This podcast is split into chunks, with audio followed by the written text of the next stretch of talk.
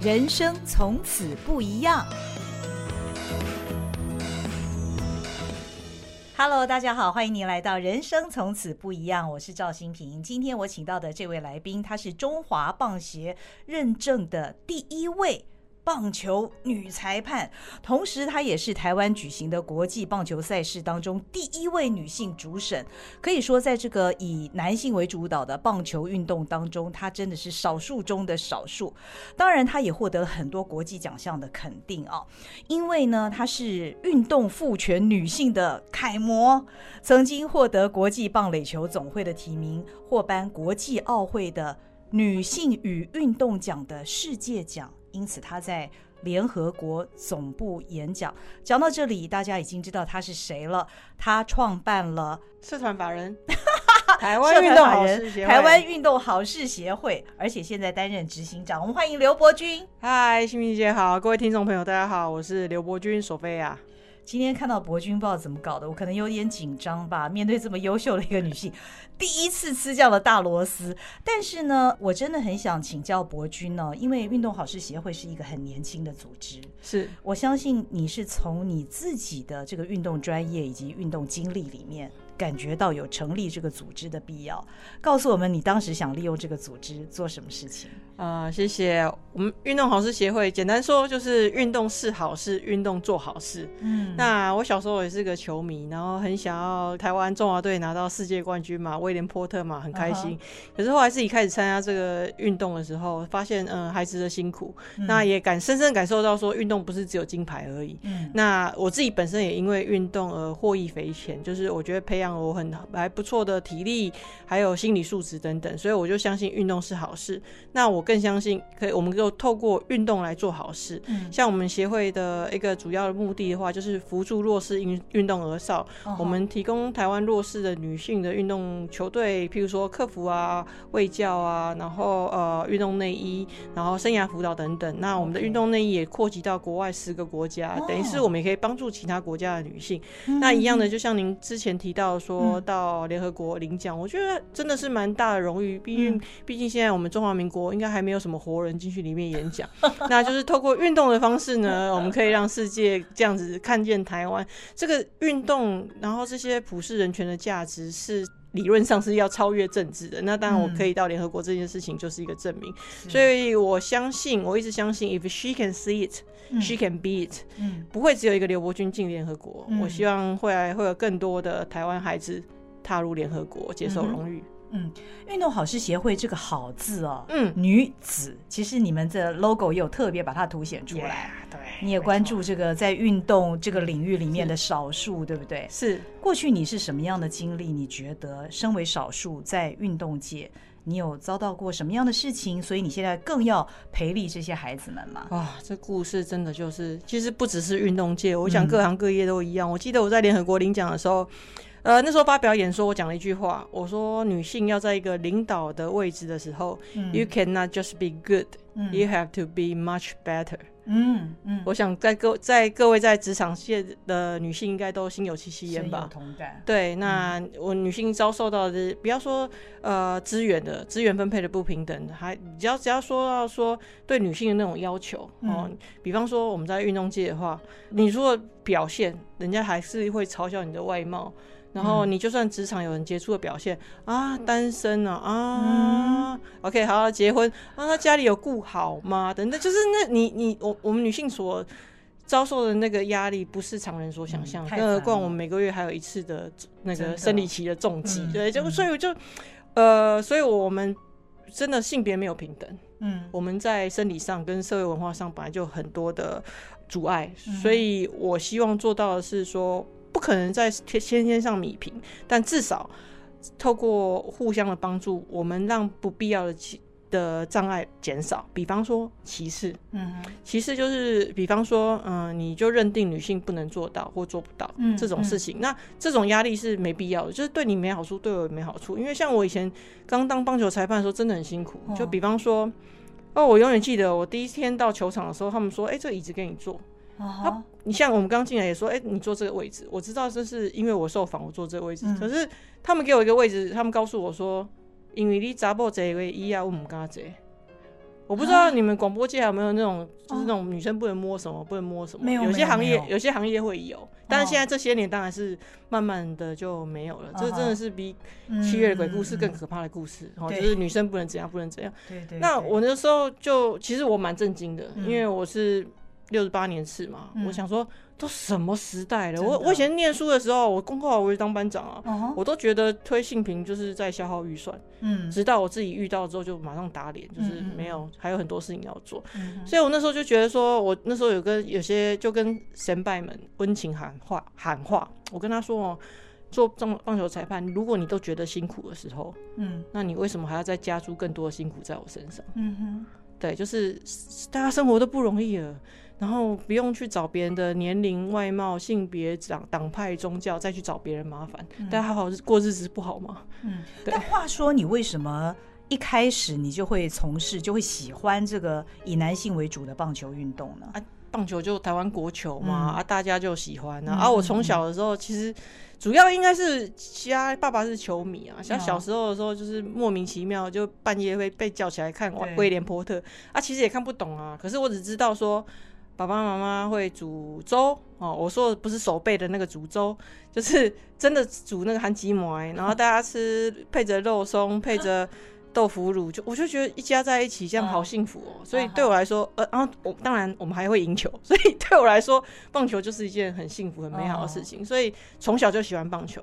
那后来是呃，大概高中开始去当志工，就是除了球迷，球迷是一定要的嘛。那开始就会觉得我想要再参与更多，然后就开始去服务偏乡的孩子，就是呃帮他们募集球具啊、物资啊，然后再到大学就陪他们打球啊、练球啊。那当然也会带孩子去比赛。嘛啊，那自己扪心自问，哪一个看棒球的没有骂过裁判？我就我就是骂的很大声的那个啊。所以你想去当裁判？所以那时候就是带孩子去打球。我们那时候在新北一个比赛，一个菜奇亚杯。嗯，然后那个裁判真的是蛮离谱的，说真的。那当然我们球队实力那个时候不是很好了。嗯，那。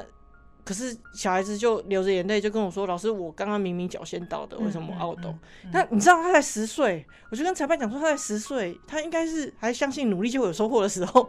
你为什么不能就是好好的判呢？那各种脏话啊骂没没用啊！比赛结束之后，我就去裁判室，我就问他们说：“哎，那你们叫什么名字？我要去申诉。”就是看你们有没有证照啊，然后你们。到底怎么样得到这份工作的，可以判成这个样子？对，然后他们都没有理我，他们就是把我当空气。然后东，那我没办法，我那时候跟我一个朋友在一起，我就说，不然我我我来站好了，我我来站都站的比你好，所以我就这样子去查怎么去当裁判、考裁判。我相信孩子值得一场公平的比赛。原来如此，对，原来如此。那我们常说棒球是我们的国球，对不对？嗯、但是其实我们在录音录影之前，我跟博君聊，因为他过去呃曾经在美国两度在美国的裁判学校，三度嗯，在美国的裁判学校进修，嗯、对啊。那我跟他聊了，我才发现原来。美国那边很多的制度是台湾没有的，而这个运动被称为国球，所以你在美国进修的经验，让你如何的眼界大开，我觉得很值得跟我们的听众朋友们分享。哦，谢谢。因为在台湾的话，美国是全世界运动产业最成熟的地方啊，所以你说要比真的是蛮困难，而且全世界有职棒的国家也不多。嗯、那我们在台湾，像我担任棒球裁判的话，我是业余的裁判。那基本上，嗯、呃，在地方我们考到 C，我们的分级是 C 级、B 级到 A 级。嗯、那 C 级就是你年满二十岁会写名字就可以去了嘛。那考试还可以，因为是一个推广性质。可是 C 级怎么到一个 B 级的时候，你就是你要去学习。嗯、那里面当中，在台湾目前就也说真的也没感觉没什么制度，嗯、就是有点像靠行吧。嗯、你说我我有牌啊，你你那边有没有比赛？我去你那边，哦、你那边啊不，你那边有没有比赛？你叫我好不好？就是有点这样这种这种感觉，我都就是靠行那种感觉。哦、那也就是说，呃，你在学习的话，除了参加讲习的那个三天或四天，有讲义有课程，除此之外，就是、嗯、你就是师傅领进门，修行在个人，你就看。哦看球场的神拜怎么教你，然后你怎么学，然后你就会学到各式各样的很奇怪的知识都增加了那种感觉。Uh. 对，然后在美国，当然因为他们比较是完整性，而且他的他是有发这个职业的证书的，嗯、就是说他是有一个 license。像我去是要申请学生签证的。哦，对对对，那呃，所以呃，他那边的话，他就是正经八百就把这份工作中工作当成一个专业，也就是说，嗯、呃，课程。当中有室内、室外，室内就从一个最基本的，连棒球的历史都教，嗯，棒球历史，然后规则的演变，然后为什么这样规则，然后分分门别类，然后也有测验，也有作业。嗯、那场上的时候也是一样的，呃，你还没有开始正式练习的时候，除了基本动作之外，一不会练习，甚至于会有一些科技的辅助，比方说你的好球带、你的姿势、你的检讨等等。那我就。这样子循序循序渐进的学习，嗯、五个星期之后，不管你之前有没有呃程度，后来你都会一个样子，就是一个像裁判的样子。OK，对，OK。那从裁判到主审需要什么样的条件吗？其实呃，当裁判我们一般来看有分两种，嗯、一个是主审跟雷审，那其实是。轮的啦，轮的就是雷神，就是站在垒包旁边那个，OK，就是雷神。那主审就是要穿着装备蹲在捕手后面判好坏球的。Oh. 那其实没有差太多啦，就是主审自备装备，然后一场加一百块啦，这样子。对，要轮着。对，哦，那但是因为呃，女性裁判在台湾是那么的少。那你除了是裁判，你后来又成为主审，这件事情在整个棒球的圈子里面有造成什么样的涟漪吗？哦，我们现在裁判也有越女性的裁判有越来越多了，嗯、我们现在应该有十几个了。嗯，对，国际裁判有两个，还有一个是王小玲学姐，她棒球跟垒球都是国际裁判，嗯嗯，就是越来越多了。嗯、OK OK，那、嗯、呃，你有到美国去进修的机会？是，那你也过去，因为在国际间获奖那么多次，你也都用英文的演说。再加上刘伯钧，他在裁判之间，他在棒球圈里面做翻译是非常有名、有口碑的。我想很多你的学弟妹，或者是现在从事运动这个专业的后进们、女孩们，一定会很羡慕你。他们会问你是怎么办到的吧？呃，其实那时候就是傻傻的啦，因为以前刚开始当裁判的时候，机会没有太多。嗯。那我告诉自己说，留在球场上的话，你就是想办法让自己。值得留在球场上，你要有被利用的价值，或者是有工作的价值嘛？那那时候我是也除了自工，那当裁判之外，其实我学着当记录，但是我学不来。老实说，就是我有去学，但是我这份工我做不来。那我发现翻译我可以耶。你知道，反正以前就是帮鬼子翻译，现在帮洋鬼子翻嘛，所以哎、欸，我还蛮适合当翻译的。所以，呃，那时候可是一开始学也没有学的很好，就是说一开始翻也没有翻得很好。但是我的优势就是我会棒球规则，然后棒球的术语，所以你就算一般人英文很好，你可能术语方面像 obstruction，对啊，那个妨碍 A A 类型，妨碍 B 类型要怎么分，你可能就就会傻住了。对，所以呃，优势是知道规则。那其他部分就是慢慢加强。那我就毛遂自荐，然后担任翻译之后，那因为我们也熟悉棒球的规则跟里面的呃活动嘛，那当然还有我们的热爱，所以就是谢谢这些球队愿意让我当担任翻译。嗯，对，就我举个例子来讲好了，就是有一次我当世界杯澳洲队的翻译，然后呃领队就跟我说，哎、欸，那个 Trent 忘了带那个 Donut，你可以帮帮他买一个吗？我说 OK 啊，我处理。然后到晚上的时候他就很紧张，看到我，他说，哎、欸、Sophie。我叫你买的 donut 不是 Mr. Donut 那个吃的那个 donut 这样子啊，嗯，然后我就说我知道啊，是一种打击加重器，只是我们外号叫做 donut。我说我已经我已经给他了这样，然后就说哇，你怎么那么聪明？我说当然啊，你不知道我们台湾人就是特别聪明吗？这是台湾之光啊，就想让刚刚开开玩笑这样子，对，所以就是你要找到自己这个优势，要不然其实现在语言会的人很多，那现在就变成说你要。什么东西，就是你把它尽量做到最好。嗯，所以专业术语之必要，呃，有有必要。那我那时候想要当翻译，也是因为想办法让自己留在球场上。嗯、那你留在球场上，你就是学嘛，人不会天生就会，所以你就是。多去担任翻译，然后你去看到这些比赛，然后看到那些裁判，你去跟他们请益，嗯，那你就慢慢的就被就有机会被看见。嗯哼嗯哼。那你刚刚说台湾现在女性裁判也比较多了，是。不过你前一阵子你在加拿大参加的那场比赛，它是所有的裁判都是女性，对，主审也是女性，对，连裁判长这样的赛事很少吧？对啊，就是世界第一次哦，对，第一次。哇，世界第一次，所以女生真的好不容易跨入这一步？这棒球历史都多长了？对啊，所以那场的感觉怎么样？啊、现场的裁判全部都是姐妹，我觉得压力很大，大家压力都很大，哦、因为大家也都知道这是第一次，然后大家也不想要，你知道，像女生，像我刚开始当裁判的时候，也谢谢各位媒体跟朋友们的关注，甚至于场上的赞助，嗯、但是就会有声音，就是说，要不是你是女生，你怎么会被看见？要不是你女生，你怎么会有赞助？等等，就是这是爱，但是也是一种压力，所以我们这一次整个 team crew 在。加拿大的时候，大家心知肚明，就是我们要尽其尽力，不能让人家觉得说你们只是因为你是女生，你所以你才得到这个机会，或者是你女生就这样。嗯、我们还是希望把我们那个工作做到最好，我们判决做到最好。所以，其实老实说，我在那边都感受得到，连裁判长压力都很大。哦，对，他就说我们不能被看小，就是我们不能让人说，因为我们是女生，所以我们才有这个机会，而是我们可以胜任这份工作。最后如何？大家的评价，别拜别拜别拜。结束之后，姐妹们有去庆祝一下吗？倒是没有，倒是没有。但是呃哦，因为刚好我生日，所以我们有开一个小 party 这样子。太棒了，对，好。但是我相信，凡事有一就有二，是以后我们未来哦可以期待看到更多，全部都是女性的这个裁判在棒球场上。不过，其实我们也许也不要强调这一点，因为。性别平等，对，我太喜欢您说的这句话了。因为如果那个女性还没有那样的能力的时候，嗯、像其实不只是女性啦，所以都一样。像站裁判，呃，为什么分 C 级、B 级、A 级等等？就是你一时间他如果还没有那个经验，嗯、你就把他。丢到一个很重要或者是张力很大的比赛，你不是爱他，嗯、他可能就这样就心态就崩溃，也有可能。哦、对，所以呃，循序渐进的。那我真的相信说，性平不是说我们女生要拿到所有资源，或者是女生棒棒，嗯、女生就应该优先。我觉得性平的最终的真谛是尊重，嗯、彼此的尊重。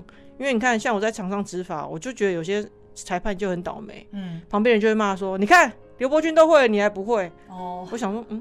就没有必要，我觉得性平就是大家彼此尊重，然后不只是性别，就是我刚刚讲了年龄、党派、宗教、种族，我们大家日子就大家好好过吧，不要拿这东西去伤害别人。嗯哼，哎，我想到一件事情哦，因为呃，裁判们主审身上都要穿护具，对呀，那以前都是男生站裁判嘛，所以我不知道男生的对，那男生的护具女生适用吗？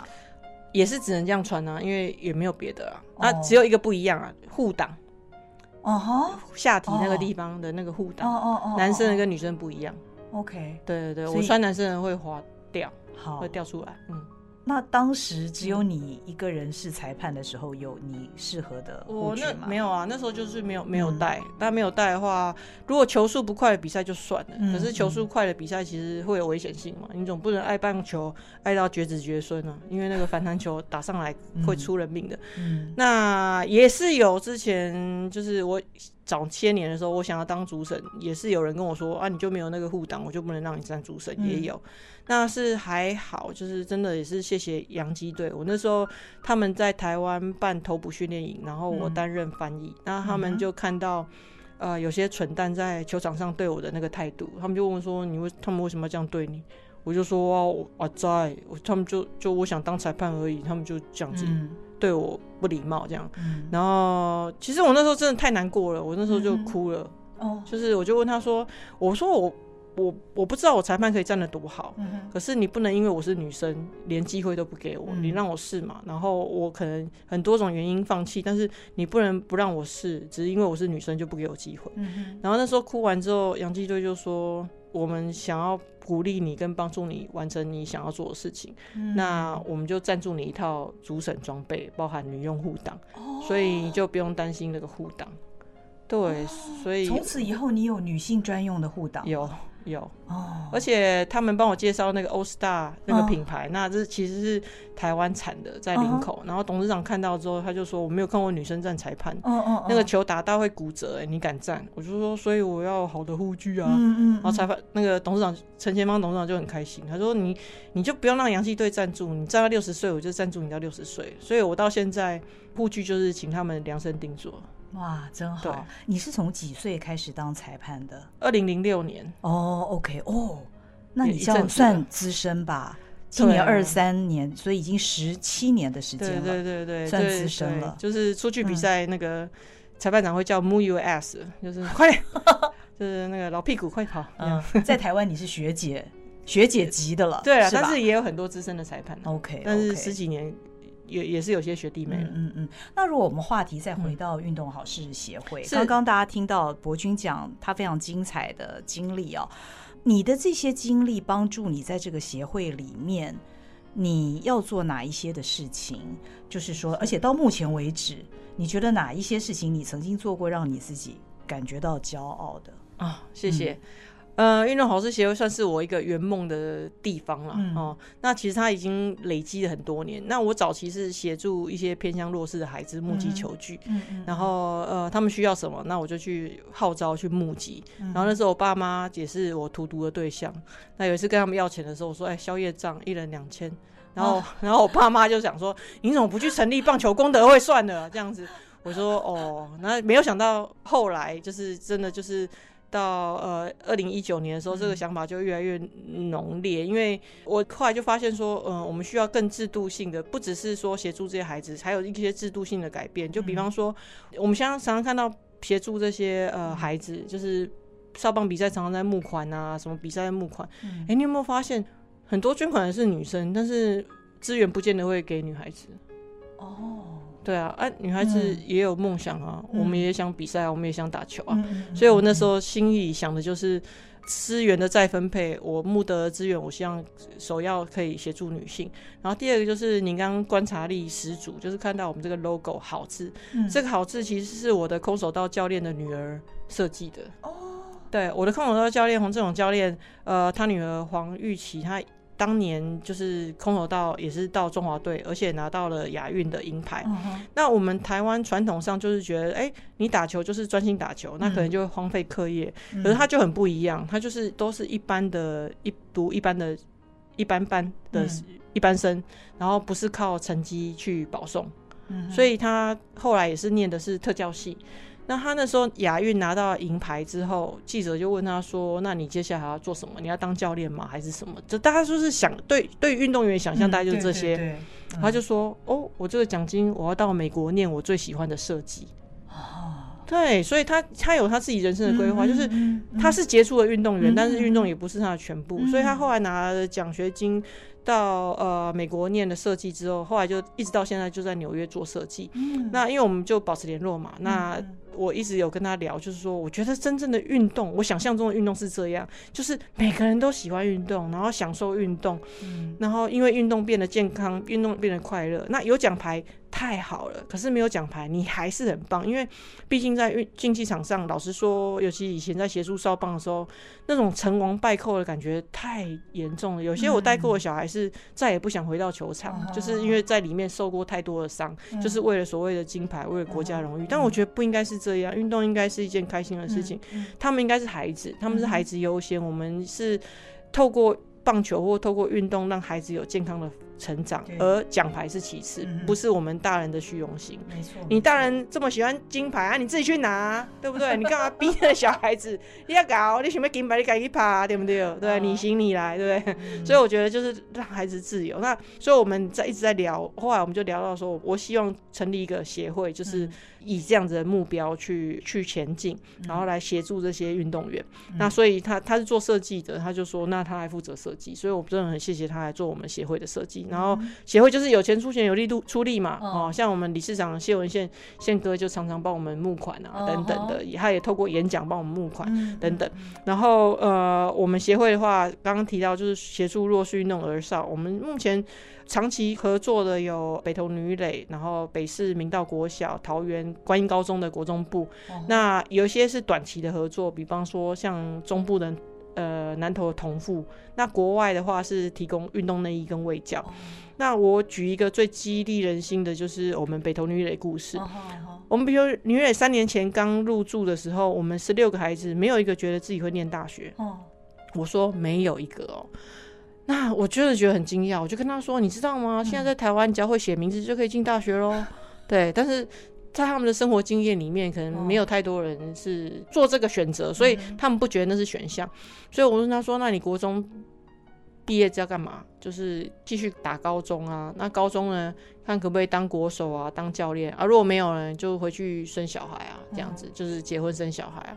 那我们后来就是用呃生活外语，其实那个是说是用生活外语，但实际上就是我们找不同的 role model，不同的各行各业人去跟他分享，嗯、然后在分享他的职业当中呢，也分享一些英文，然后让孩子去拓展他的世界。嗯、那呃除此之外，我们还有客服哦，有些孩子他觉得就功课就是不行，就跟我们孩子说，你是一个选手，球打过来你要传哪里，你要怎么接传哪里，几出局被那些暗号。你都会了，我不相信这个国中课业你不会。嗯，然后孩子也是从课业成绩从四十几分一直进步到现在七八十分，嗯，普遍他们现在都有及格。嗯，我们第一批的这些孩子从去年开始，我我其实是希望他们就是好好念书，就是。嗯因为台湾也没有女子职棒嘛，所以有时候你们就是好好念书，一路念到大学，然后大学念普通科系，看你喜欢做什么，想象一个你想要的职业，然后你从现在国中就开始努力，那必有大学文凭，在台湾你不会饿死，你找一个你要的工作，然后展开你自己想要的人生，那本来是这样，可是。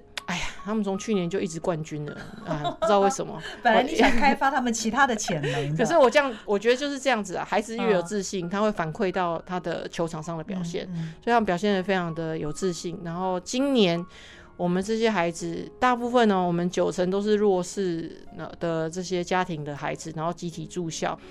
我们今年 U 十五就是十五岁的这个组啊，是拿到历史上第一个亚洲杯的冠军。哦，我们击败从三千个选手选出来日本队，太棒了！对，这真的是太惊奇了。哦，就是这些孩子本来想说他们健健康康长大就好，嗯，没想到他们那个表现是超乎我们的预期。嗯嗯。然后你你你在那边很讶异他们好表现的时候，他们就是很帅的回了一句：“我觉得我可以啊。” 太棒了，对啊，看到孩子们的转变哦，真的。那你的英文这么好，你一定会感觉到语言的力量，对不对？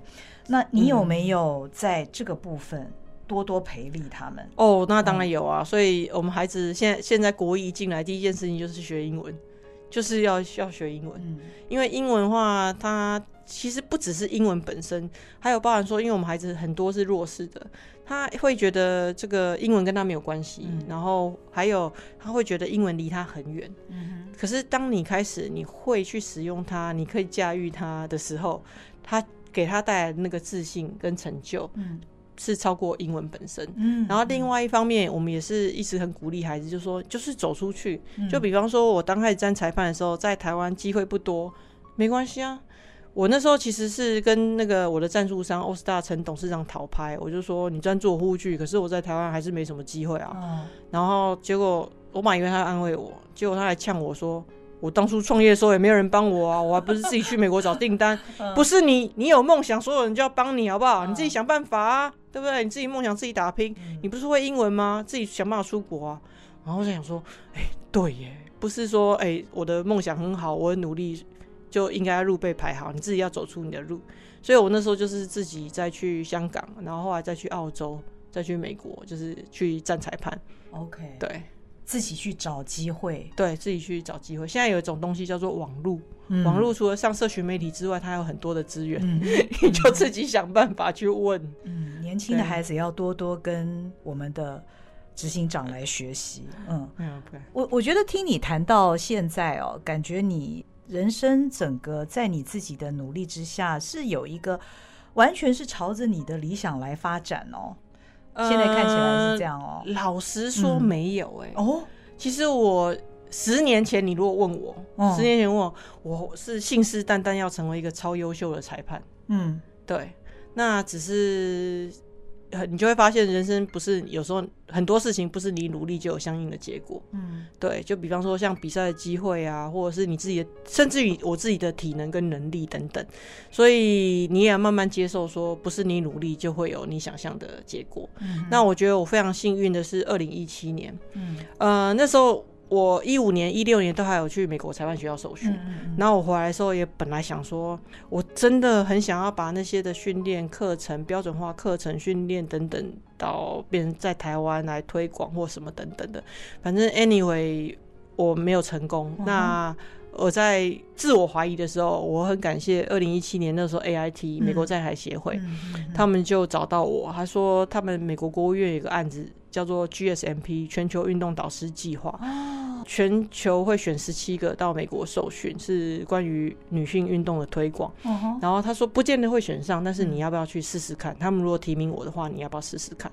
然后我那时候心想说。好啊，要不然我也不知道干嘛。而且那时候其实我很低潮，因为那时候是电视剧《通灵少女》的关系。嗯，对，所以我那时候其实觉得有点万念俱灰。就是《通灵少女》在上映的时候是你的低潮哦，就是上映完之后就是我的低潮啊。这样。对啊，因为。就是、你没有觉得很骄傲？你的故事，嗯、其实我们前面都没有谈了。嗯、可能有一些听众或观众不晓得，刘伯君他就是通灵少女的原型。好，她是通灵少女的原型。那是因为她写过四本啊，《灵界的译者》这个书，后来才会有《通灵少女》这个非常受到欢迎，在 Netflix 上面播的这个热门剧，现在好像还在播。哦，那无心插柳柳成荫。对，不过。关于这个部分，我们下一集来谈。好啊，好啊。我相信她通灵少女关于她私领域的这件事情，一直到今天，大家仍然非常好奇。我们下一集再跟博君聊。好的，下回见。